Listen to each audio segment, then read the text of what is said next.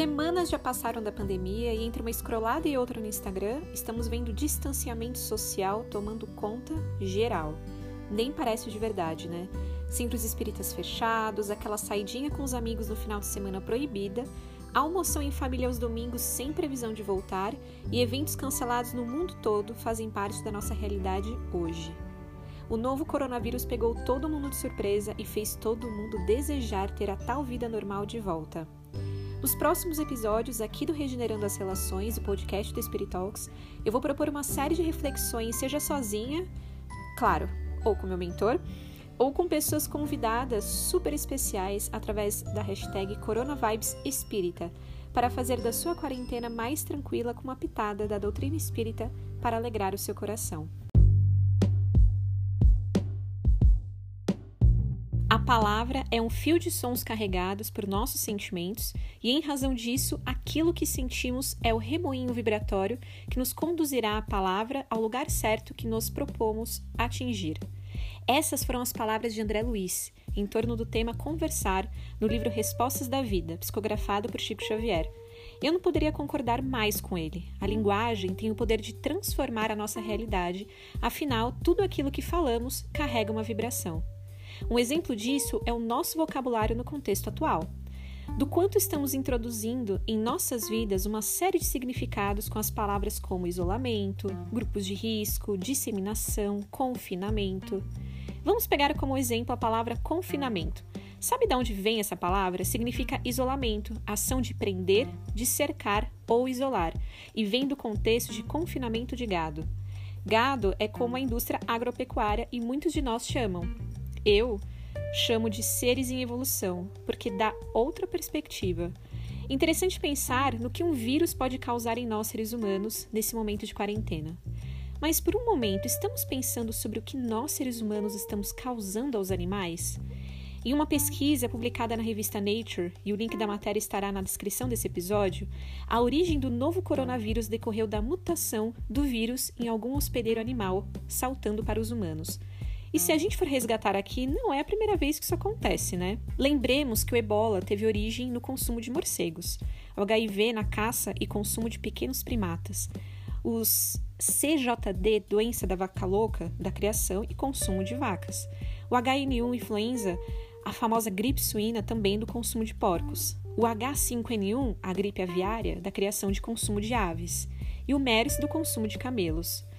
No Livro dos Espíritos, na questão 735, Kardec pergunta assim: que se deve pensar da destruição quando ultrapassa os limites que as necessidades e a segurança traçam? da caça, por exemplo, quando não objetiva senão o prazer de destruir sem utilidade. E a resposta do Espírito da Verdade é uma paulada para a gente. Olha só: predominância da bestialidade sobre a natureza espiritual. Toda destruição que excede os limites da necessidade é uma violação da lei de Deus. Os animais só destroem para a satisfação de suas necessidades, enquanto que o homem, dotado de livre-arbítrio, destrói sem necessidade. Terá que prestar contas do abuso da liberdade que lhe foi concedida, pois isso significa que cede aos maus instintos. Em nossa sociedade atual, as destruições que fazemos em massa para com os animais são completamente desnecessárias às nossas necessidades. A prática de confinar, abater, comercializar e consumir animais em condições lastimáveis são de prática humana e não tem nada a ver com aqueles flagelos destruidores de Deus que encontramos na questão 738. A linguagem transforma a nossa realidade, então tenhamos agora a oportunidade de olhar compassivamente, usando do nosso vocabulário para perceber os animais confinados nos abatedouros, circos, zoológicos, parques aquáticos, entre outros. Eu vou colocar aqui uma música que eu citei na revista Mundo Jovem Espírita na edição de março, que eu fiquei de colocar aqui no podcast e acredito que agora seja a oportunidade certa de dividir com você. Escrevi essa letra há uns 5 anos atrás e meu querido amigo Giga, vocalista da banda Cartas de Bordeaux, que participou desse episódio que em breve você vai ouvir, criou a melodia. Escuta aí. Conselho dos Seres. Sinto longe de sentir da liberdade de coexistir. O tormento me persegue, mas ninguém me percebe. Nas ruínas do tempo deixo de ser. Que me fizera adoecer. Em versos meus, veja quem sou, senão aquele que você ignorou.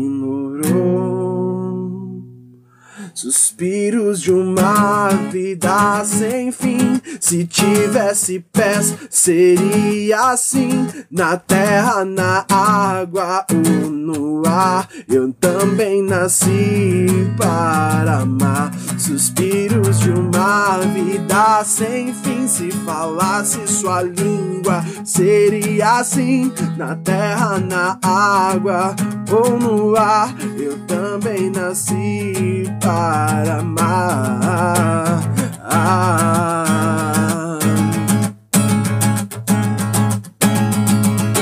Que um dia em meus olhos possa ver o mesmo ser que sofre como você, porque ainda faz isso comigo, amigo. Meu olho te clama com paixão, meu espírito que me veja como irmão. Estou te esperando, vem me dar a mão. Oh, oh.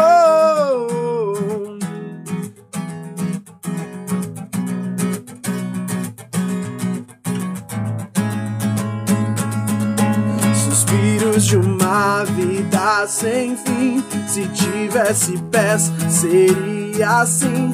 Na terra, na água ou no ar. Eu também nasci para amar. Suspiros de uma vida sem fim. Se falasse sua língua, seria assim. Na terra, na água ou no ar. Eu também nasci para amar.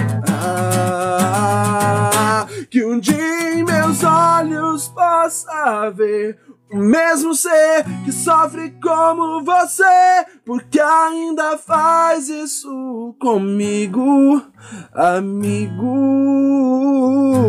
Meu olhar te clama com paixão, meu espírito que me veja como irmão. Estou te esperando, vem me dar a mão.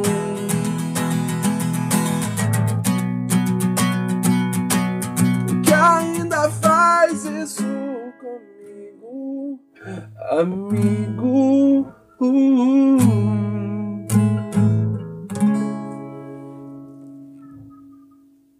ai, ficou forte, né? Espero de coração que essa música tenha ressoado em você e que esse novo momento faça a gente refletir sobre como estamos tratando os animais e toda a natureza.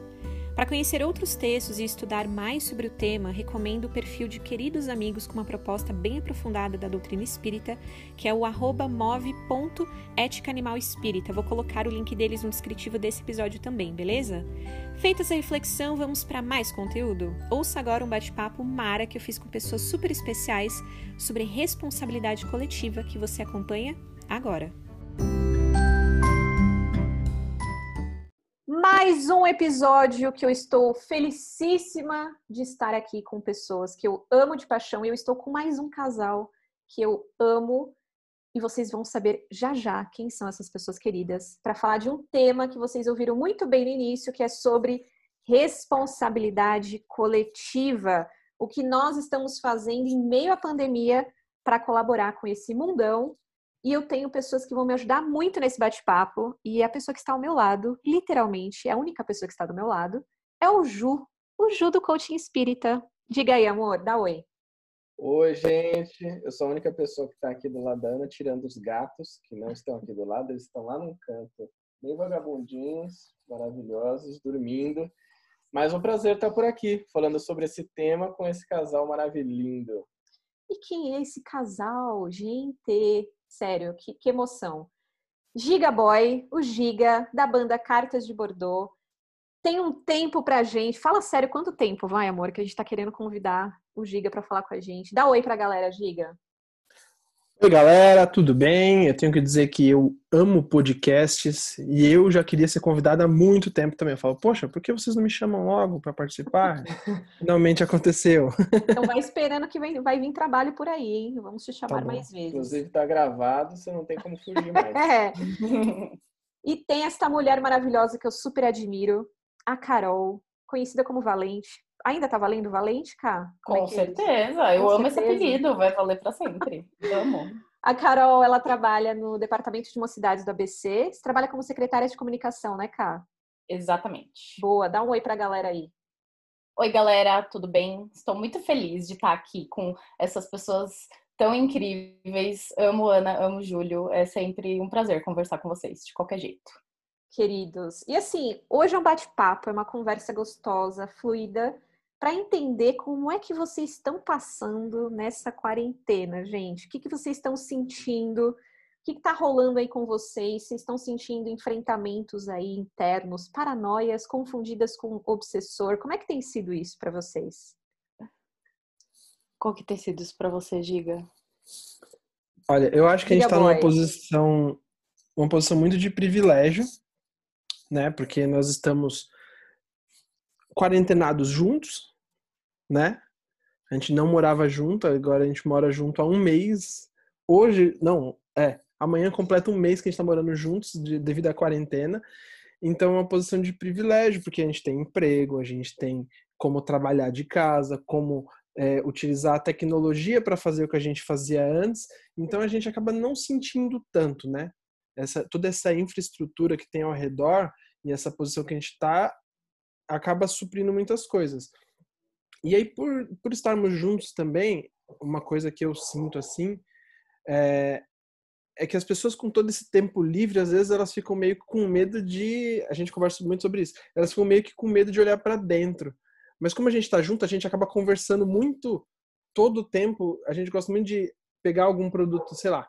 A gente vê um filme, a gente vai debater esse filme. Até filmes que a gente não gostou. A gente debate muito o filme que a gente não gostou então a gente tem esses diálogos que sempre vão indo para dentro, eles sempre vão mergulhando. Então não, não vira um problema, né? Então eu acho que a gente está numa posição até que confortável, uhum. né? Sabendo que o mundo não está confortável, mas nós estamos numa posição confortável dentro desse desconforto. É. Eu, eu sinto que algumas questões assim minhas é, ficaram meio intensificadas mesmo, assim. Talvez por eu poder né, pensar bastante nelas e, e não ter a distração, entre aspas, de um compromisso que vai me fazer, não, eu não posso mais pensar nisso daqui, agora eu tenho que ir para tal lugar fazer tal coisa. Ou já marquei com alguém, deixa eu aqui chacoalhar essa poeira e vou. Isso não está acontecendo, né? A gente está o dia inteiro com a gente mesmo, dentro do mesmo, de uma mesma casa, e, e aí eu acho que fica, pelo menos para mim, fica um pouco mais fácil de cair nessas, nessas questões internas mesmo, assim. É, que já é uma tendência minha, só ficou mais é, fácil, vamos dizer. Mas, como o Giga falou, tudo, tudo isso que, que a gente tem nesse momento, a tecnologia, o nosso emprego, a nossa casa, é, tá tudo muito confortável, né? A gente gosta muito da companhia um do outro, então estamos aí, né? É uma ótima companhia para se ter 24 horas por dia. Mas eu acho sim que eu, eu tenho uma tendência, já tenho essa tendência e intensificou de eu ficar pensando e repensando nas minhas questões internas, né? O que pode ser muito produtivo, mas em alguns momentos é, eu fiquei um pouco mais entristecida, né? Fiquei um pouco mais assim deprê, mas também ter um ao outro ajudou exatamente para eu, na hora, conversar, na hora, tirar aquilo de dentro de mim, não ficar é, guardando e remoendo dentro. Eu já, tipo, na hora conversei e para mim funcionou. Mas eu também tô fazendo terapia online, tá? Só pra...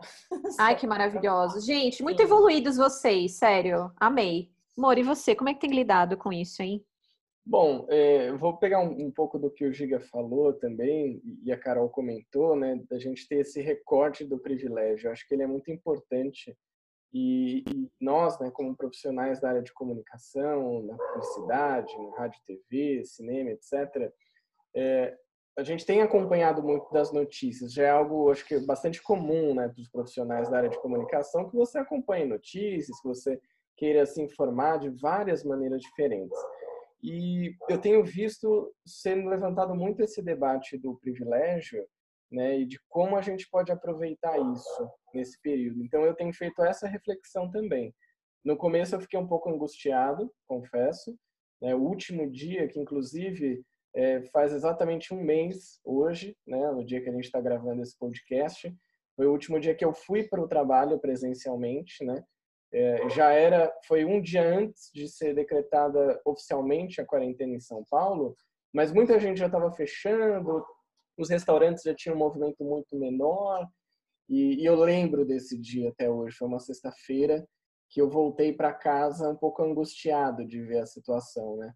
Hoje parece que a gente começa, claro, fazendo sempre o recorte do nosso privilégio e reconhecendo isso, mas a gente já começa a lidar com esse novo normal a gente se adapta a essa situação porque a gente não tem enormes preocupações a princípio, né, na nossa rondando a nossa mente. E eu acho que isso abre espaço para nossa reflexão é, de como a gente está usando desse privilégio a nosso favor e ao favor do próximo. Acho que tem um pouco a ver com o que a gente vai falar hoje da responsabilidade coletiva. Então eu tenho pensado muito nisso é, até que ponto eu posso auxiliar, de quais maneiras, mas também em que momento eu preciso uh, olhar para mim, para quem eu sou e começar a modificar algumas coisas. Eu tenho sido pego em alguns dias dessa, dessa quarentena bastante reflexivo nesse sentido. Já que eu tenho essa possibilidade, então eu quero aproveitar ela da melhor maneira que eu puder para eu sair daqui é, mais fortalecido, mais preparado, mais resiliente para enfrentar as porradas que vão vir na frente. Porque se eu não estou sofrendo agora, pode ser que lá na frente eu, eu vá acabar sofrendo com qualquer coisa. Então, me fortalecer agora acho que é importante. Isso que vocês estão falando, gente, é bem legal, porque me vem muito essa reflexão de do mal agouro, às vezes, sabe? É uma palavra até um pouco mística e diferente do nosso movimento espírita que as pessoas acreditam, mas sabe esse, encontro que a gente às vezes quer de tá muito bom para ser verdade? Tá tudo muito bem, a gente tá ótimo, a gente tá conseguindo viver bem, a gente tá trabalhando, mas e se acontecer alguma coisa? Eu tenho me pegado muito nesses momentos às vezes de desânimo e de medo em alguns momentos, e me vem à cabeça essa relação do deserto que Jesus trazia muito pra gente, né? Sobre essa secura espiritual que às vezes a gente tem, da falta de fé, da falta da gente acreditar em alguma coisa maior. E eu fiz esses dias um post lá no Spirit Talks que é da gente ter tempo para acessar o nosso deserto interior, da gente realmente se colocar em momentos, da gente refletir e falar, peraí, tá tudo bem eu sentir medo, tá tudo bem eu, eu me sentir inseguro, insegura, tá tudo bem eu, de alguma maneira, eu não estar conseguindo tomar a frente da minha vida como é, porque querendo ou não, a gente não está só fazendo home office, estamos obrigatoriamente fechados dentro de casa. Então, querendo ou não, a gente precisou lidar com uma situação totalmente nova na nossa vida e que impactou muita gente, né? É o que a gente tem visto. Então, nas pesquisas que eu também tenho trabalhado com, como vocês comentaram, né? Somos todos aqui da área de comunicação, pesquisas relacionadas a coronavírus dentro da favela dentro de comunidades. É, um, é uma realidade totalmente diferente da nossa. Ah, que fique claro, tá, gente? Esses momentos de moto, de cachorro, vai acontecer, tá? Então, que fique claro, vocês que estão nos ouvindo, não vão fazer nenhuma edição, porque é isso, é isso a vida real. até na Globo News e na CNN. é isso. Quem dirá nós aqui? Então, que fique claro é isso, é o deserto, tá tudo certo. Então, uma coisa que eu queria já pedir para o Giga tocar, porque sim, amores, teremos uma. É um episódio com música ao vivo, porque é isso que a gente tem para oferecer hoje para vocês. Então, Giga, eu queria que você tocasse pra gente uma música que você adora e que nós amamos também, e a Carol também, que se chama Soldado. Tá? Soldado, porque a gente combinou antes as músicas, eu sei, não vou fazer você tocar músicas que a gente Surpresa, não combinou. E Soldado, eu queria que você contasse um pouquinho a sua inspiração para a galera dessa música. Não dá tantos spoilers, mas assim, a sua inspiração dessa música que para mim diz muito sobre essa força interior que a gente tem que acessar. A primeira eu vou tocar uma música que chama Tosse. é. Então, mas sabe que Soldado ela foi escrita para ser música tema de um evento que teve lá em São Miguel, que era o, a região que eu frequentava, né? E eu sei que eu tava na reunião, eu não tava prestando muita atenção na reunião, eu falei, vou começar a fazer a música tema. E aí eu comecei a fazer a música tema, e eu escrevi Soldado sem pensar no que eu tava fazendo. Eu não sabia sobre o que era Soldado, eu só fui escrevendo de acordo com o tema, e aí tempos depois ela ganhou importância pelas próprias pessoas que iam ouvindo, né? Deixa eu beber água. É, esse é o estilo giga de criar música. Do nada, eu tava lá, virei uma esquina e eu criei a música. E a música Nem a galera canta assim, a plenos pulmões, chorando, se esgoelando. Ai, gente. Cada bom, vez é diferente. E aí, é. então, por exemplo, Soldado nem era para ter sido gravada, que é uma das músicas que a gente tem gravada, tá no Spotify, tá no Deezer. Nem era para ter sido gravada, nem era o plano, mas a outra que ia entrar deu errado, a gente não conseguiu arrumar ela. Aí eu falei, ah, semana que vem eu vou chegar aqui com uma música nova. Só que aí no meio do caminho eu lembrei, pô, tem aquela soldada, era bem legal. E aí a gente começou a preparar ela, os meninos gostaram, tudo mais. Mas aí, terceiro ponto, a gente achou que nem ia dar nada, ninguém ia ouvir, ninguém ia ligar para soldado, porque ela tem sete minutos, né? Então, tipo, ela é totalmente fora, assim, né? E ela é meio, sei lá, meio metal, meio. tem um solo no meio gigante e se tornou uma das músicas que, se a gente não tocar no show, o pessoal vai ficar bravo, vai bater na gente. Com certeza, me Depois- inclua dentro desse pessoal. aí. Também. Amar o próximo como a si mesmo, mas se não tocar nossa música, vai É. ter treta. Vai ter DR. E aí, com o feedback das pessoas, é que eu fui entender. Então aconteceu esse, esse caminho. Depois de dois ou três anos que eu fui pensar o que, que a música queria dizer. Sabe? Da questão do, do andar junto, da questão da, de enfrentar as batalhas, da questão de ser de alguma forma mais simples, né? Que tem essa figura da criança, né? Correremos como criança. Você vê uma criança correndo, ela não tem preocupação se ela vai cair, ela só corre. E ela vai cair. E ela vai levantar e, tipo, vai dar certo e vai dar errado. E vai continuar, sabe? Ela não tem medo de. Você vê, a criança corre, se machuca, dois minutos depois ela já tá fazendo a mesma coisa, às vezes, né? Então, todos esses sentidos só vieram à tona dois ou três anos depois, quando o pessoal já estava ouvindo a música e já estava trazendo feedbacks do quanto a música ajudava em momentos difíceis. Então, não tenho essa ideia do que, que eu pensei quando eu escrevi, mas eu tenho a ideia do pós já com feedback. É isso. Boa. É isso, amores. Então, Bora. bora ver? Manda Tá ver.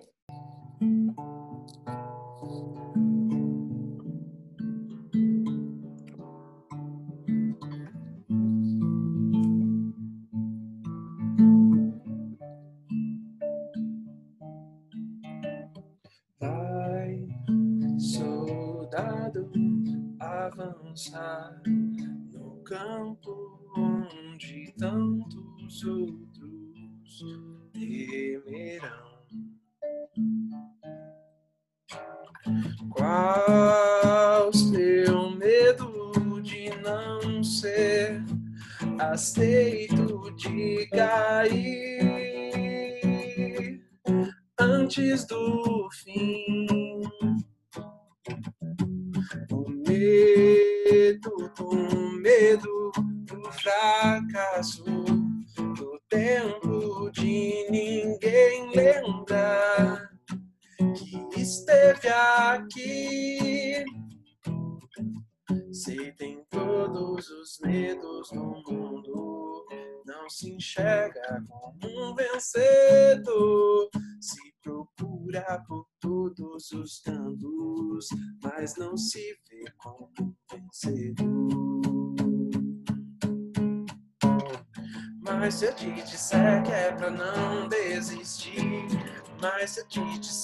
Deus quem te trouxe aqui, mas se eu te disser que sem você eu não poderia prosseguir.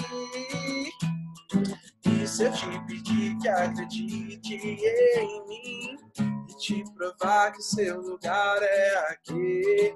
E se eu disser que esse livro só faz sentido quando lido até o fim? Correremos como crianças. Acreditar será natural.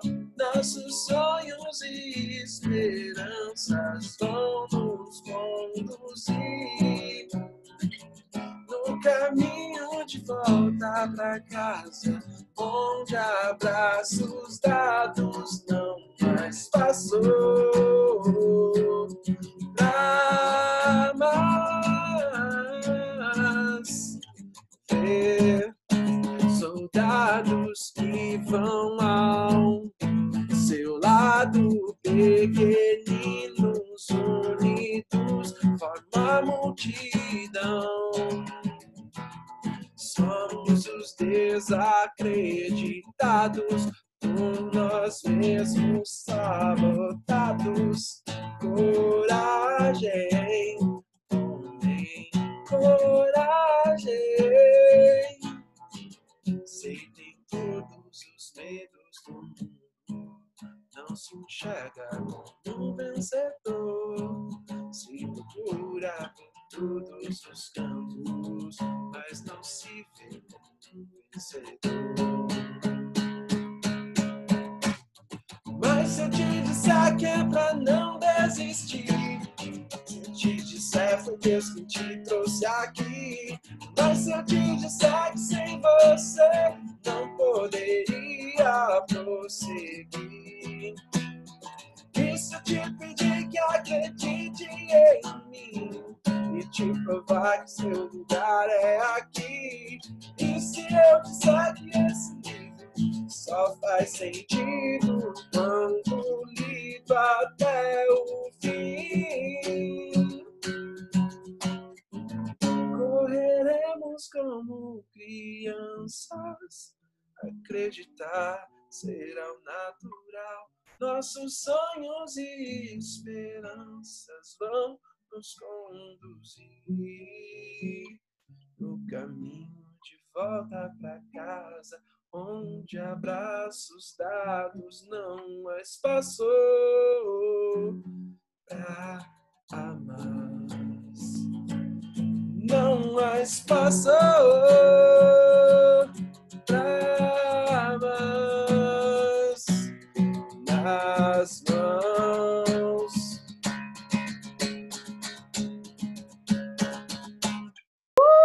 Sensacional. Amo! A gente até deixou no mudo aqui para poder cantar junto e não atrapalhar é. Ai, amo essa música, Giga. E, cara, que letra, né?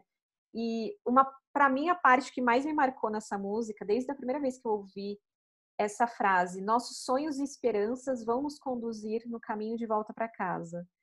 E é um paradoxo, né? Porque a gente precisa pensar em esperança dentro de casa. A gente não está voltando para lugar nenhum. A gente não consegue nem sair, que quiçá voltar. Então a gente está dentro de casa, né? E para mim essa frase, ela é muito importante assim, a questão da esperança. E eu queria trocar essa ideia com vocês, porque a palavra esperança, ao meu ver, tem essa coisa do esperar, mas é o esperar na ação também. A gente não pode simplesmente esperar coçando no sofá vendo Netflix o dia inteiro. Vamos combinar que é gostoso, mas assim, só isso não vai estar tá dane, né? E eu queria já trazer um pouco dessa reflexão de fazer e de agir. Carol, como é que tem sido nas mocidades, você que tem esse contato com a juventude no DMABC, como é que vocês estão trabalhando essa relação, né? Até porque agora, recentemente, ia acontecer um dos maiores eventos que acontecem nos estados, né, que, que a gente conhece dentro da secretaria como um todo. A gente que participou por três anos na Secretaria de Comunicação também da primeira assessoria é, do Departamento de Mocidades, né, do Estado de São Paulo, da USE, e não teve evento. Não teve por conta de todo esse contexto que a gente está. E como é que vocês lidaram com isso? Como foi esse retorno de volta para casa não indo para a Comelesp e não indo para os eventos que vocês estavam imaginando? É, eu acho que a primeira coisa foi um choque, né? Por mais que a gente, obviamente, já estava conversando com a assessoria, já tinha essa perspectiva de que talvez não desse para fazer a Comelesp, quando começou as primeiras notícias sobre é, a pandemia e sobre a situação no Brasil. Mas, então a gente já tinha essa, é, vamos dizer assim, essa opção de não fazer a Comelesp, dependendo de como ficasse a situação. Mas mesmo assim, a hora que falou não vai ter, foi um, foi um choque meio é, depressivo, assim. Não foi um choque tipo, nossa, foi um choque, putz, não vai dar mesmo. E não vai dar, não tem jeito, né? Não, não existe né, possibilidade de absolutamente nenhuma, nenhum evento que aglomere pessoas, quanto mais 450 jovens, muitos menores de idade, não dá. Então, é, a gente já sabia, mas ficou triste. Mas aí foi exatamente no segundo seguinte, foi e aí o que, que a gente vai fazer então? Porque também as casas, ao mesmo tempo, assim, na mesma semana, um pouco antes até, já estavam, as casas espíritas já estavam dizendo, ó, vamos parar as atividades, é, não, não vai ter tratamento, não vai ter aula, e também não tinha mais mocidade. Então, meio que tudo ao mesmo tempo, assim, a gente foi procurar as ferramentas para fazer esses encontros online, primeiro pensando na, no centro espírita, então em cada mocidade não perder o seu planejamento né, do, do ano, ou no mínimo adaptar, e depois o que, que a gente podia fazer é, para a semana da Comelesp ou para ajudar na, no que poderia acontecer como uma Comelesp online. E aí o, a, o Departamento de Mocidade já conseguiu, enfim, decidir algumas coisas, avisou a gente, então a gente se focou muito nas mocidades do ABC, né? Com a gente aqui como a regional ABC falou, então beleza, tá tudo certo aí com vocês, tá tudo certo aí com vocês, então vamos ver o que a gente pode fazer pelas mocidades do ABC. E a primeira coisa foi isso, foi disponibilizar é, tanto as ferramentas como um tutorial de como usá-las para as mocidades continuarem fazendo seus encontros online, né? No primeiro momento foi o Zoom que a gente usou, depois teve um, um teve lá as notícias de que as, existia falhas na segurança tal, a gente buscou um outro, uma, um outro jeito, que eu, agora a gente está usando o WebEx, e, e algumas mocidades optaram por fazer live no Facebook. Então, a gente já fez umas reuniões, fez nossas reuniões, já fez reuniões com dirigentes exatamente para ir tocando tudo isso. É, e, e acabamos também ao invés de adiar alguns eventos que a gente tinha, a gente adaptou eles para um online e fez eles acontecerem antes. Porque a gente sentiu que era o melhor momento para a gente juntar essas mocidades do ABC, já que ia ser tudo online. Então, vamos fazer agora já. E que a gente também podia abordar esses temas, né? Do, de como, como usar ferramentas novas, como usar a tecnologia para a mocidade. Então, no nosso caso, ao contrário da Comelesp, que é o nosso evento mais esperado do ano, que tá aí, a gente vamos ver se dá para fazer mais para frente no, durante o ano, que a gente quer que seja, todos querem que seja um evento físico, todo mundo se encontrando. Os eventos do ABC a gente fez o contrário, a gente falou, então vamos fazer tudo online e o que der para adiantar a gente adianta. Então a gente já fez um, o aulão que a gente chama, que é um dia um, na semana, ao invés de você entre aspas frequentar a sua mocidade, você vai para uma outra mocidade, junta todo mundo então aí a gente fez online, ficou mais fácil do que nunca, né? A gente fez uma sala no Webex e a gente falou exatamente de relações familiares, que era também tudo a ver com o tema da Comelesp. E que tudo a ver com o momento, né? Todo mundo dentro de casa, convivendo, 24 horas por dia, 7 dias por semana. Foi muito legal. E, e aí a gente também vai ter o sarau online, que vai ser também uma sala aberta no Webex e o, quem, os artistas que se inscreverem vão apresentar o que quiserem online mesmo. E a gente também vai ter o encontro de dirigentes, no caso, né? Temos o nosso convidado querido, Júlio, e Ana também está super, ultra, mega convidada, é, que a gente vai falar exatamente de tecnologia para evangelizar, que já era, isso que é o mais louco, né? Já era o tema antes de qualquer coisa que aconteceu nesses últimos tempos, a gente já tinha escolhido esse tema e esse evento ia acontecer em maio. E aí, quando começou o, o isolamento social, todo mundo confinado, a gente falou, cara, vamos fazer antes, porque as ferramentas e as discussões sobre tecnologia para evangelizar que a gente quer trazer vão ser usadas agora. Então, tipo, adiantamos e, e aí é isso. A gente, a gente conseguiu achar várias alternativas online para que a gente primeiro desse esse apoio regional, né, da, exatamente da nossa área, mas também para as coisas que iam acontecer na Comelesp, que obviamente não é igual, né, não tem como fazer uma Comelesp sem a gente se abraçar, chorar juntos e, e toda aquela energia que a gente sente muito quando está todo mundo junto, mas não dá para acontecer nesse momento. Então a gente deu o nosso apoio aí para o departamento de mocidades fazer a Live Lesp, né, que foi como aconteceu esse ano. E eu, particularmente, também fui o, o apoio do Giga, que fez uma live para encerrar, então também me coloquei à disposição para isso, para a gente fazer da melhor forma possível e não parar, né? Não parar. Tipo, não. A gente, a, por exemplo, a minha mocidade ficou uma semana sem, sem fazer os encontros e já voltou. Porque não, agora não é o momento de parar, né? Essa, é, essa é a grande. Que lindo. A grande questão, eu acho. É, exato. E isso que você está trazendo é tão importante porque eu vejo nós, como quatro cabeças pensantes, especialmente da área de comunicação, da importância que a gente precisa dar para a digitalização desse movimento espírita, do espiritismo, porque a gente vê uma quantidade imensa de pessoas com dificuldades de lidar com esse momento e da importância que a gente tem de oferecer esse espaço. E eu queria que o Ju falasse um pouquinho como tem sido a experiência, inclusive na TV, de digitalizar tudo isso e dessa responsabilidade coletiva que vocês acabaram colocando mesmo para frente e falar: não, vamos assumir essa bronca para colocar isso no ar, para colocar isso de pé, porque era uma programação que acontecia basicamente com pessoas fisicamente e a estrutura da TV não tinha assim esse olhar de digitalização, uma experiência prévia de transformação digital que você acabou colocando isso para frente, né, amor? Então, fala um pouquinho sobre essa responsabilidade que todos nós espíritas precisamos ter nesse momento, que é olhar para o século XXI e abraçar ele da forma que tem que ser, né? É, foi uma experiência muito louca, né? Até lembrar agora disso, o coração já bate mais forte, já dá um ataque cardíaco, porque foram duas semanas de trabalho insano.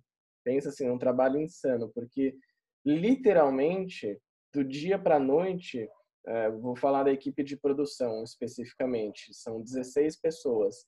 Das 16 pessoas, uma estava de férias já e outras duas foram colocadas de férias.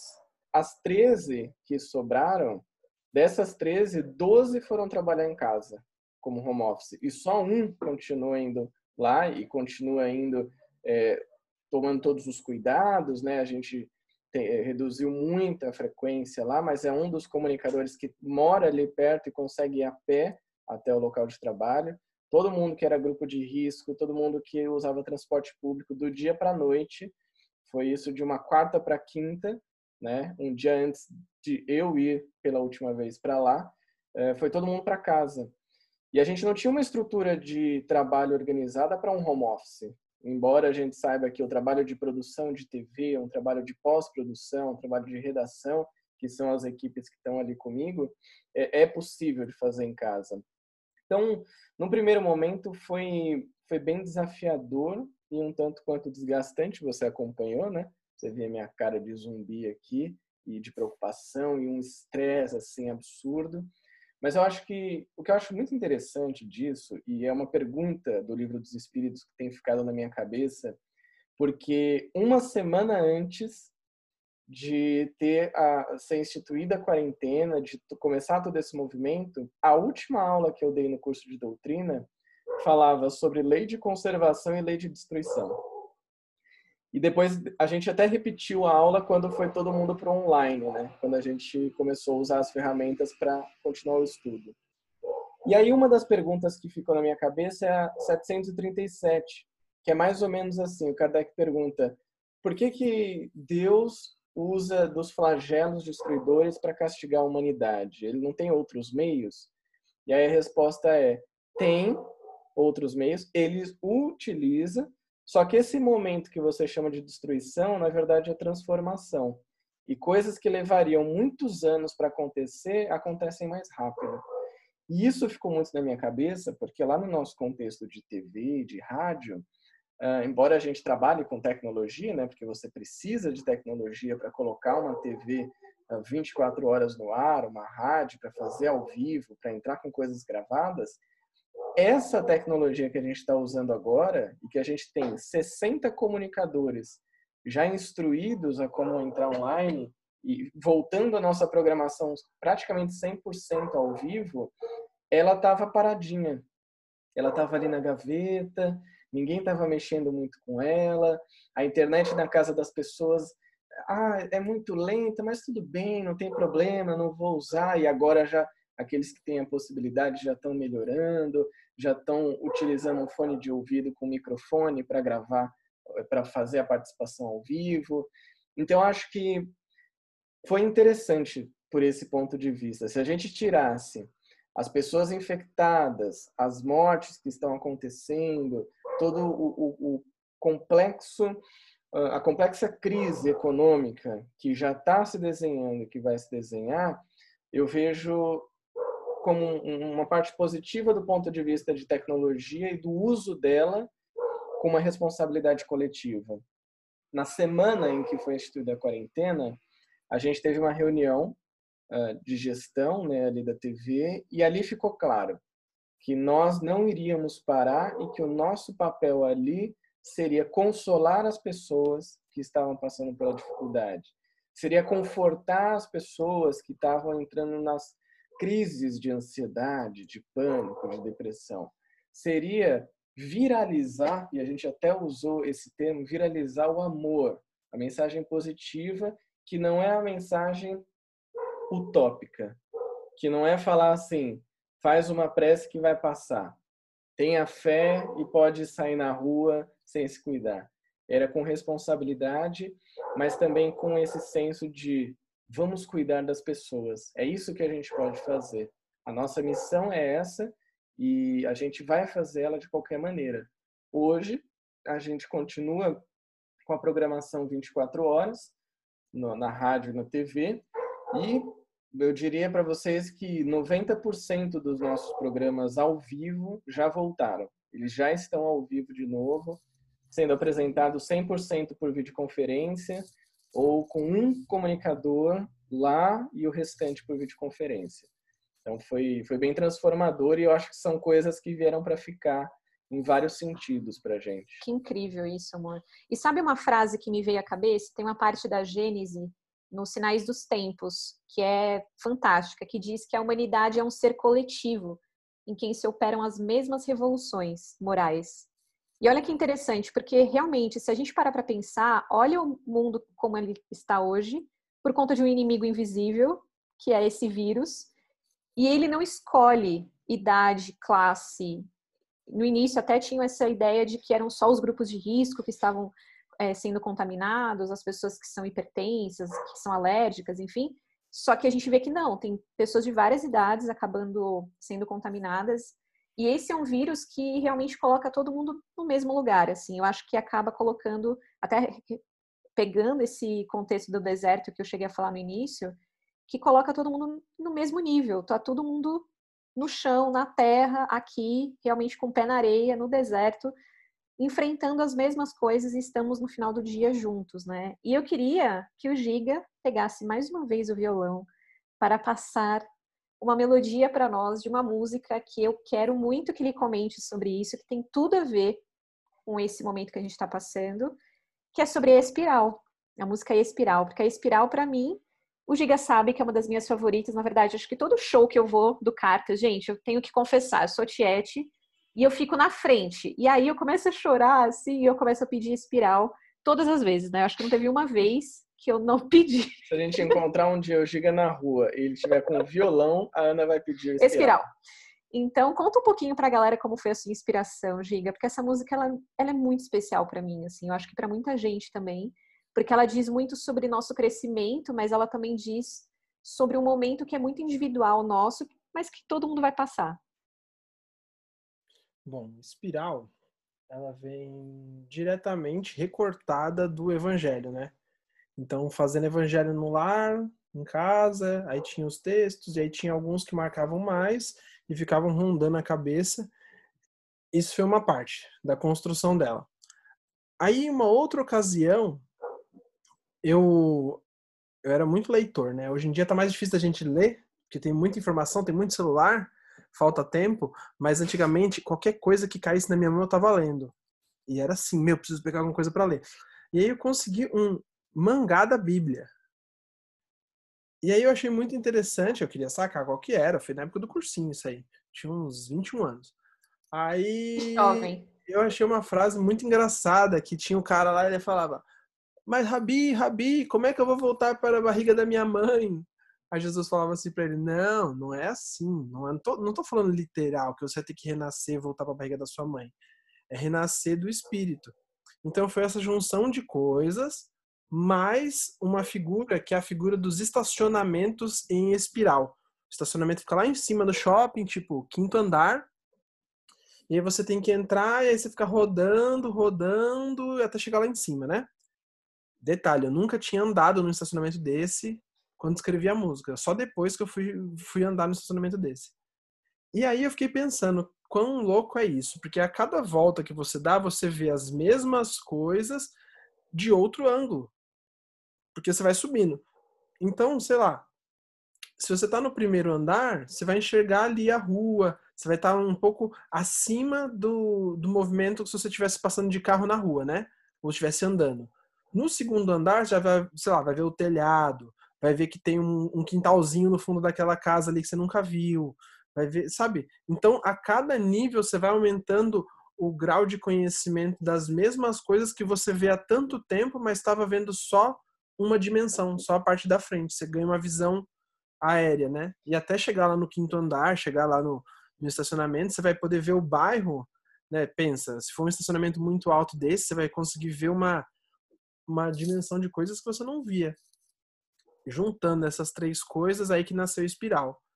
Maravilhoso, e... gente. E Giga do Céu tem tudo a ver com níveis de consciência, sabe? Isso é muito profundo, cara. Sim. E é muito louco porque você pegou, tipo, mangá, olha o rolê. Mangá, shopping, pá, estacionamento e vai que vai, evangelho, amo. Referências tops. E aí quando eu fui no. quando eu andei no estacionamento desse, eu não consegui ver nada. eu tava dirigindo, tinha que prestar atenção na, no negócio para não bater no, na mureta, né? Mas quem tava no passageiro viu tudo. Maravilhoso. Então, toca para nós, Espiral, porfa. Às vezes sinto que já passamos por esse local, como quem anda em círculos mas diferente das estradas, levam sempre pro mesmo lugar. Eu sei bem onde quero chegar, então não vejo como um círculo, talvez como uma espiral. Adiante a elevação Ninguém pode ver o reino do céu sem nascer outra vez, outra vez, outra vez. A carne o que é da carne. O Espírito sopra pra onde quer e ouve a sua voz sem saber de onde vem, sem saber para onde vai. Assim somos nós, pequenos na imensidão. Às vezes sinto que já passamos por esse local e nunca estive tão certo. Se hoje olho para trás vejo as filas dos que fui. Eu nunca estive melhor. Sou resultado do que vivi, das várias vidas até aqui. E ainda é pouco perto do que há por vir. Ninguém pode ver o reino do céu sem nascer outra vez, outra vez, outra vez. A carne o que é da carne. O Espírito sopra pra onde quer e ouve a sua voz, sem saber de onde vem, sem saber pra onde vai. Assim somos nós, pequenos na imensidão. Esqueço o e da sua mãe, é necessário renascer do Espírito. Como entender das coisas do céu, se não consegue entender tudo que já viveu? A carne e o que é da carne Espírito sopra pra onde quer e ouve a sua voz, sem saber de onde vem, sem saber pra onde vai.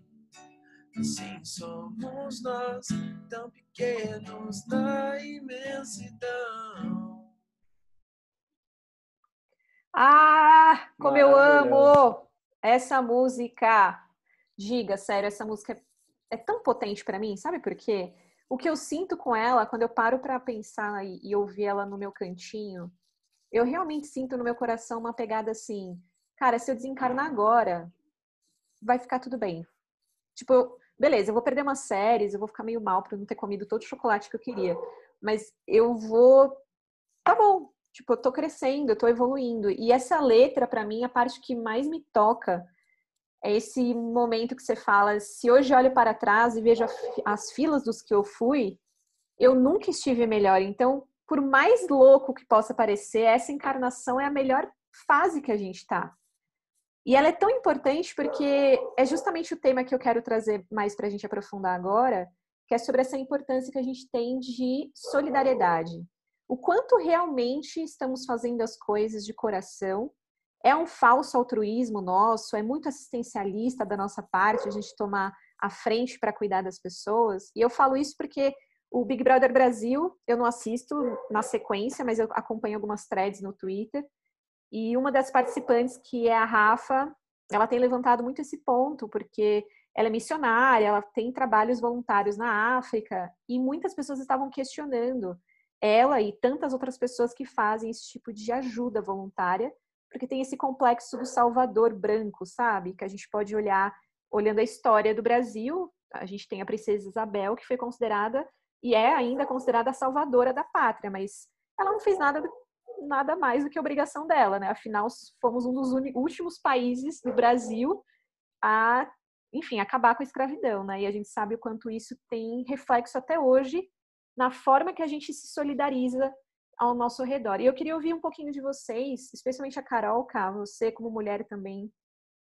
É, eu acho que deve ter passado e passa por isso num sentido amplo da palavra, também como comunicóloga e profissional da área de comunicação, como é que a gente deve se posicionar nesse momento de ser solidários, né? Independentemente da profissão aqui, mas é um ponto interessante da gente pensar, porque nós como espíritas, a gente acaba fazendo também lives, divulgações e trabalhos do bem, mas a gente precisa divulgar isso, né? Se a gente não divulga, a gente também não faz com que as outras pessoas se emocionem e se solidarizem. Só que ao mesmo tempo, quanto a gente também faz isso para se mostrar, enfim, eu acho que tem um olhar aí da nossa profissão meio caótico, né? E ainda mais sermos espíritas tem ainda mais essa reflexão. O que, que você acha? Conta um pouquinho assim da sua experiência que você tem visto. Poxa, eu acho um assunto bem complexo porque é, assim, vou falar primeiro aqui do que a gente faz, do online, a gente como, como comunicadores, o que a gente pode fazer e o que a gente está criando para esse período, né? É, eu acho que estamos num momento do mundo da humanidade em que o ego está muito envolvido, né? A gente acho que faz um, posta uma coisa, é, divulga uma coisa, é, também é para a gente mostrar para os outros o que a gente quer mostrar, né? São recortes. Até uma coisa que o Giga fala muito, que é tipo, são manchetes da sua própria vida.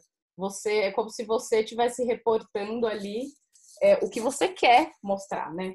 Então eu, eu acho que num certo nível, e aí, claro, as pessoas podem discordar de mim, vocês podem discordar de mim, mas num certo nível todos nós fazemos isso atualmente, eu acho. Alguns mais, outros bem pouquinho, mas eu acho que o nosso ego está muito envolvido com, com essa questão do online e do que a gente vai postar, divulgar, compartilhar, enfim, todos esses, esses verbos que estão tão, é, fazem tão parte do nosso dia a dia agora. É, mas, como você bem falou, a gente tem, se a gente tem essa possibilidade e se a gente tem essa necessidade que agora ficou mais clara do que nunca, do espiritismo ser mais divulgado é, e usar essas ferramentas mais e mais e mais para a gente chegar a mais pessoas, também não faz sentido a gente não usar, né? Então, eu acho que a parte do ego é uma questão de consciência, é uma questão de questionar a si mesmo para a gente tentar balancear isso da melhor forma possível, né? E da gente entender que essas ferramentas estão aí e a gente pode usar elas e tirar o nosso ego do caminho, talvez, não sei. Mas eu acho que é aí é uma questão interna mesmo, que a gente tem que se questionar, botar o dedo nas nossas feridas, sabe?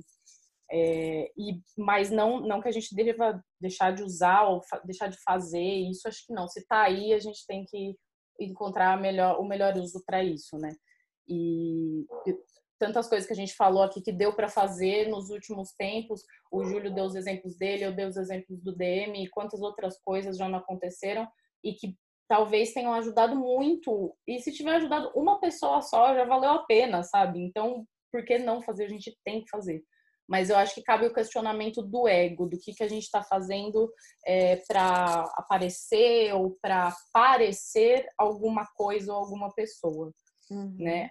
Aí, falando sobre a parte de, de ajudar, por exemplo, numa missão, ir até algum lugar, é, sei lá, arrecadar mantimento, fazer uma coisa, vamos dizer, fora do online, é, eu, eu sempre penso que se a pessoa está precisando, pelo menos tem alguém fazendo, né? Tipo, se a pessoa está com fome e você deu comida para ela, pô, você deu comida para ela, sabe? Ela teve que comer naquele dia. Mas a gente tem que entender que isso daí só, só faz sentido para nossa evolução se a gente tiver aquela conexão a conexão com a pessoa ali, se a gente estiver disposta a ajudar a pessoa, talvez mais do que aquilo, né? Ela, eu, às vezes são necessidades muito básicas, como eu estou dando aqui o exemplo, se você dá uma comida, a pessoa está com fome, ela vai comer. Mas você está ali também disposto para ouvir, você está ali porque você realmente quer estar ali ou porque alguém te falou que aquele trabalho era importante ser feito? Você está ali para postar nas redes sociais, né, para dar o exemplo mais claro aí, ou você está ali porque você realmente quer? Porque a pessoa vai comer, mas a conexão que você vai ter com ela e o que aquele trabalho pode modificar na sua vida e na dela, você só vai ter se você estiver ali por inteiro, né? Uhum. Então, é, eu acho que esses trabalhos são necessários por causa da disparidade que a gente tem entre, entre os seres humanos, são todos iguais, mas é, socialmente tem diferenças. Então, a gente acaba fazendo, algumas pessoas acabam fazendo, pô, eu posso ajudar de tal e tal forma, posso fazer esse projeto social aqui, posso fazer essa missão ali, enfim, existem N, N formas. Elas podem acontecer, mas a gente tem que trabalhar nesse sentido de evolução de todo mundo, né? E de estar disposto para o outro, não só naquele dia que você vai fazer o trabalho social, não só naquele entregar o prato de comida, é, é no todo, é de querer que o planeta inteiro vá para frente. Para o planeta inteiro ir para frente, a gente não pode mais ter essas diferenças sociais, né? A gente não pode mais ter que é, a gente entregar um prato de comida para a pessoa, tem que todo mundo ter a comida e todo, tudo, tudo mais que é necessário para a vida humana disponível, né? Então, é pensar muito mais num sentido de não ter aquele trabalho social no futuro, porque todo mundo vai estar tá bem, todo mundo vai estar tá caminhando para não para isso não existir mais, né? Por mais que seja um futuro distante, parece muito distante hoje, né? Mas sei lá, assim, eu, eu acredito muito nisso. A gente tem que ver que isso vai acontecer em algum momento. A gente tem que enxergar isso no final. Porque senão, realmente, se a gente falar, ah, não tem mais jeito, então não tem mais jeito, né? Uhum. A gente tem que estar tá enxergando esse objetivo final do planeta inteiro junto, do uhum. planeta inteiro melhor, né? Esse momento, a gente está falando muito sobre isso, mas enxergar como uma realidade, né? Como, como isso, tipo, visualizar mesmo, sabe? Enfim, essa é a minha visão também, não estou falando que é a, a e, certa. Cá, isso que você está falando é muito do capítulo 13, né, do Evangelho segundo o Espiritismo, que é fazer o bem sem ostentação. E aí eu coloco para o Giga falar um pouco sobre isso, porque, Giga, é possível a gente fazer o bem realmente sem a gente ostentar?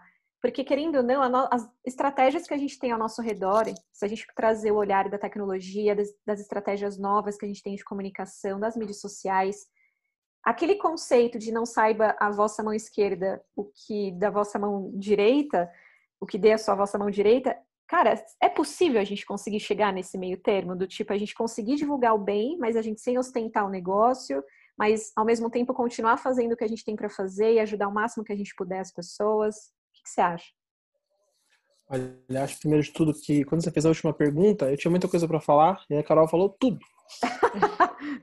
eu não tenho o que colocar sobre essa sobre todos os pontos que ela falou, então tem que ir em outros, né?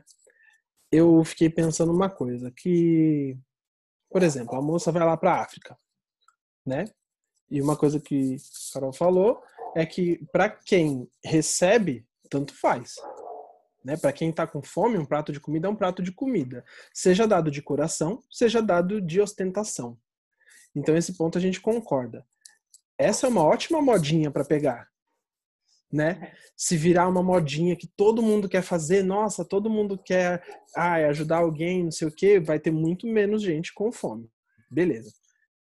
Aí me levou a pensar outras coisas. Um ponto é, não é da nossa conta digamos assim, eu não tenho como julgar o que se passa no coração da pessoa que faz.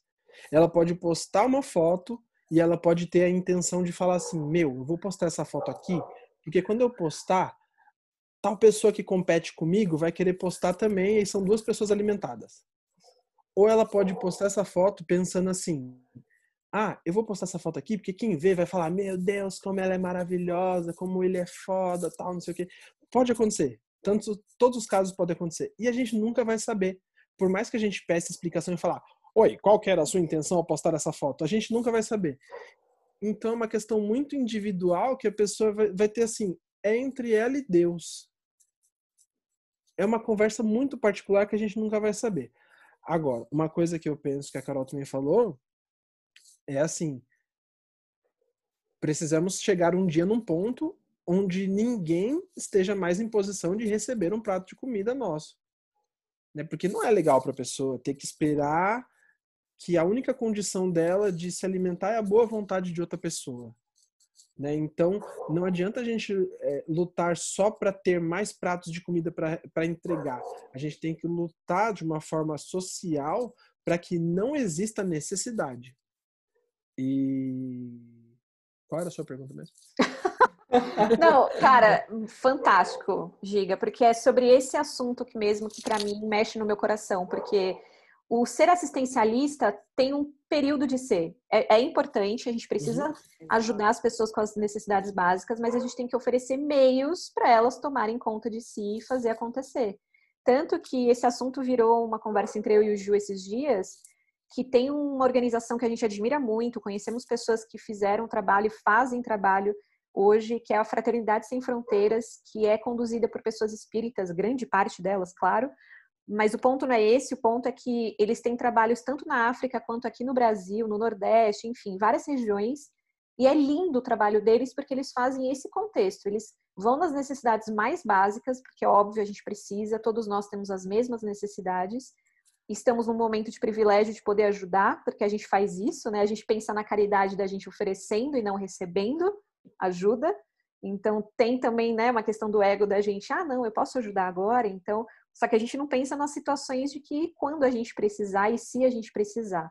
E essas pessoas fazem um trabalho fantástico de irem para a África, de resolverem questões ali sociais muito profundas e também tem os trabalhos de desenvolvimento de escolas, de trabalhos realmente de fazer as pessoas, as mulheres, os homens se desenvolverem por conta própria, sem evangelizá-los, eu acho que isso é uma coisa muito importante também, da gente não querer colocar o nosso ponto de vista, né, o nosso ponto espiritual naquela questão, porque, cara, primeiro necessidades básicas, primeiro oportunidade, depois, se a pessoa quiser, ela tem interesse e vem para cá. Mas, assim, a cultura dela, a família tá lá, ela tem os conceitos, a história de vida, enfim, tudo dela. Então, vamos respeitar o ser humano como ele é, né? E, cara, amei, assim, que vocês falaram, gente. Eu acho que resumiu demais, assim, esse pensamento que eu tinha sobre ser solidário, né? Mores, quer complementar alguma coisa? Senão eu já puxo a última música. Eu queria só falar uma coisa rápida que, que eu acho muito interessante. É, ouvindo o Giga falar, né? E eu já estava pensando na música. Então, tem algumas vezes, a gente conhece o Giga já há algum tempo, ele fala algumas coisas, você já lembra, ah, tá, é aquela música lá. Porque acho que é muito da realidade, né? Que, que o Giga, como artista, como músico, vive, a gente vê outros também. A Colher e a Ponte. É só isso. Ouçam essa música e vocês vão entender o que o Giga falou. Não é problema meu o que, que eu tenho a ver com isso? Né? O que, que eu tenho a ver com o que a outra pessoa pensou na hora de fazer? Né? O Giga até brinca em alguns shows de falar assim, é, qual que é o certo? É arroz em cima do feijão ou feijão em cima do arroz? E aí no final, vou estragar levemente aqui, tá, Giga? A brincadeira, mas eu acho genial. No final vira uma briga no show, assim, a galera quase sai na porrada. Tava todo mundo fazendo prece abraçado e aí, ah, não, é em cima do arroz, é embaixo, não sei o quê. Aí o Giga só vem com uma frase assim: de quem é o prato? Pá! No final. Fica um Aí tem sempre uma pessoa. Uma pessoa que fica, é do lado, é do lado. Exatamente. Então, A Colher é a Ponte, acho que é uma música que retrata muito essa visão, que eu gosto muito também. Mas, quero dizer que não vai ser A Colher e a Ponte que a gente vai cantar e tocar agora. Quer dizer, a gente vai cantar aqui nos bastidores no mudo, mas o Giga vai tocar pra gente, que é uma música muito especial, Giga, que eu queria que você contasse um pouco de como foi essa construção, que é Ubuntu. Ubuntu, não vou falar, deixa o Giga falar, deixa ele se organizar aí, porque é uma história linda e tem tudo a ver com o que a gente falou agora e, e é exatamente essa mensagem que eu quero deixar nesse episódio pela participação de vocês e que representa muito o momento que a gente está vivendo hoje de isolamento social e conta um pouquinho, Giga, como foi para você fazer essa música? Então, o Ubuntu originalmente nem era do Cartas, ela foi feita num projeto que eu fazia músicas por encomenda. Então a cliente chegou e falou assim: "Olha, nós temos um grupo de é um grupo que trabalhava num hospital com pacientes em estado terminal, assim, eles já tinham prazo de validade, sabe? Eles já tinham, olha, você, vai, você tem mais dois meses de vida, sei lá. E esse grupo se reunia para pensar em estratégias, práticas de qualidade de vida, né? Então, acupuntura, é, ginástica, divertimento, lazer, sabe? Eles, eles era para dar um, uma, um, uma diversão, um preenchimento ali naquele momento, que é um momento, imagina, né? Como seria a nossa vida se a gente soubesse quanto tempo vai durar? É uma loucura. E, e eles tinham essa prática, ela queria fazer essa música para homenagear o grupo. E ela trouxe algumas visões. A primeira foi do Ubuntu, da história, né?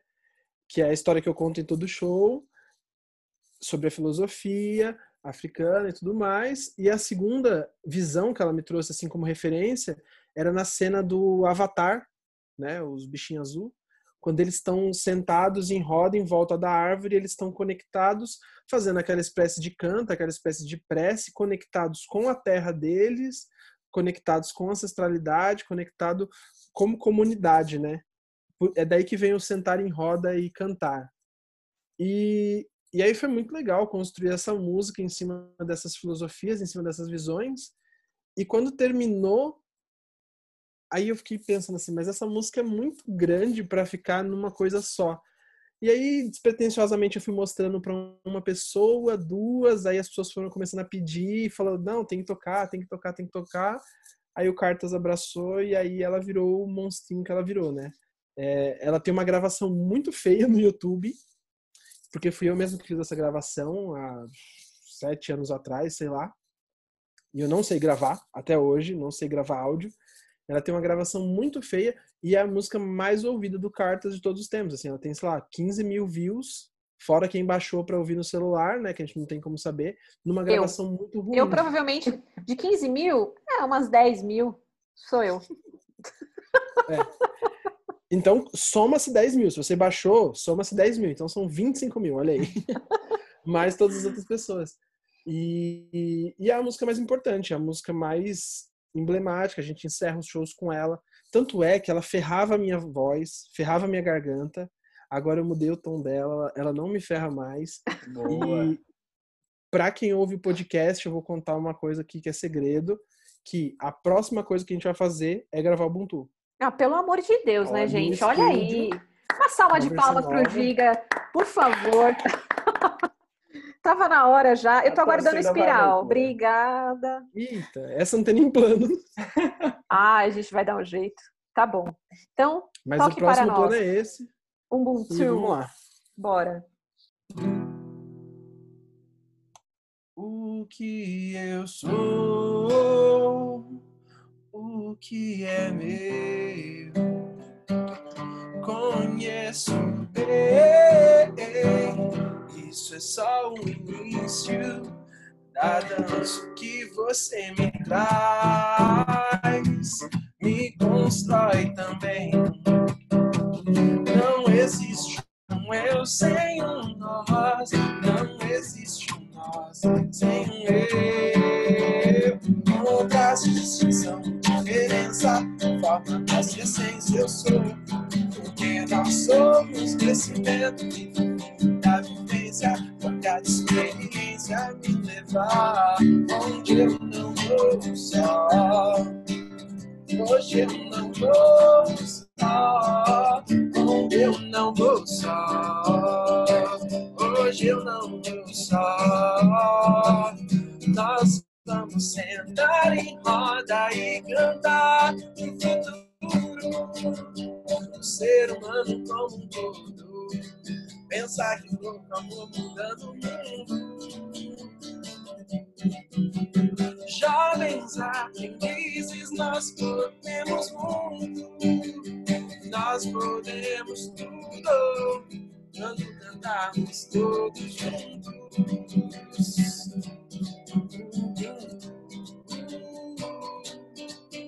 Venha,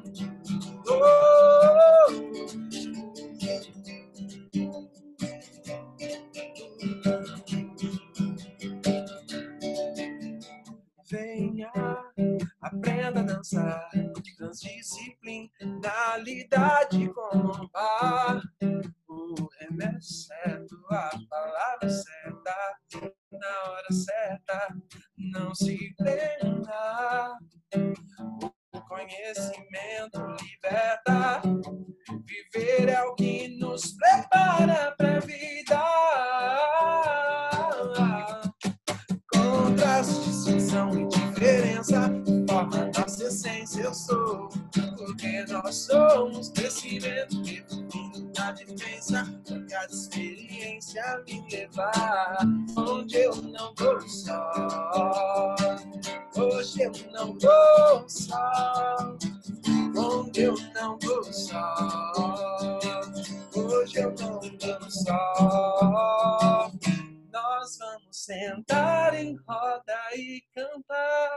Pro futuro. O ser humano como um todo. Pensar que louco amor mudando o mundo.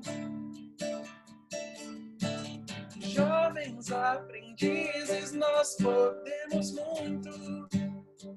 Nós podemos tudo. Quando cantarmos todos juntos, todos juntos, todos juntos, sentar em roda e cantar pro futuro. O ser humano como um todo, pensar que tô amor mudando o mundo. Jovens aprendizes, nós podemos muito. Nós podemos tudo. Quando cantarmos todos juntos, todos juntos, todos juntos. Ai,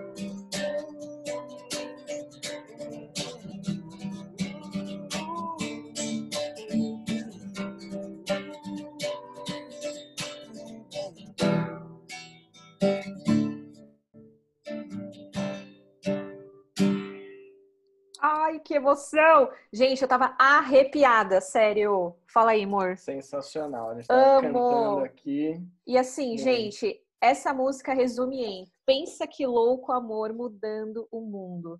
Tem uma frase que dizem que é do Nelson Mandela, né?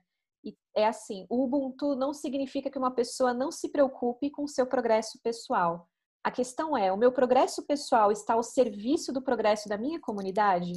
Isso é o mais importante na vida. E se uma pessoa conseguir viver assim, terá atingido algo muito importante e admirável. Cara, uma reflexão tão linda e profunda que eu, de verdade, não tem mais o que dizer. Eu só agradeço por vocês estarem aqui. Uma vibe deliciosa de falar com vocês, de cantar e ouvir essa música. E olha, eu quero resumir esse episódio em uma frase. Eu conto com vocês de resumirem de alguma forma em alguma frase, tá? Então, a minha frase vai ser: isolamento social não precisa virar isolamento emocional. Então, que nós saibamos que dá para a gente se reunir, dá para a gente ficar próximo, dá para a gente se conectar e de alguma forma a gente ajudar outras pessoas mesmo estando em casa de boa no Netflix. E eu jogo essa pro Ju. O que, que você acha, Love? Um resumão desse episódio para você. Carolzinha, me conta uma frase para resumir esse episódio. Olha, tem uma coisa que eu falo muito, talvez aí tem algum amigo, alguém do, do meu centro ouvindo, vai falar, ai meu Deus, lá vem ela falando isso de novo. Mas é porque eu acredito muito nisso, e eu acho que a gente falou muito disso hoje, que eu sempre falo assim, é individual, mas também é coletivo. Então, a gente tem que fazer os dois, a gente tem que pensar na gente, na nossa evolução, na nossa reforma íntima, chame como quiser, mas a gente também tem que pensar no coletivo. Então, eu acho que é isso. É o momento que a gente está e tem tudo a ver com a nossa conversa. É individual, mas também é coletivo. Maravilhoso.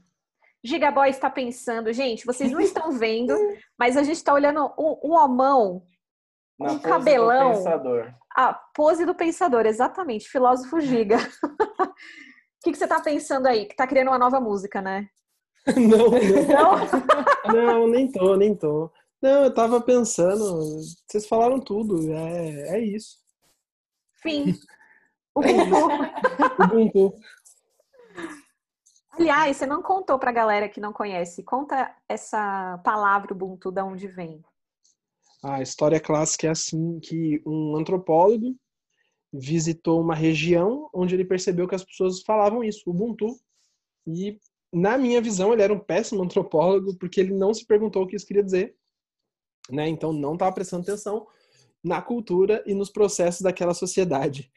E aí, no último dia, isso é o que reforma essa minha teoria, porque ele passou um tempo com essa galera e não percebeu que essa dinâmica não ia dar certo.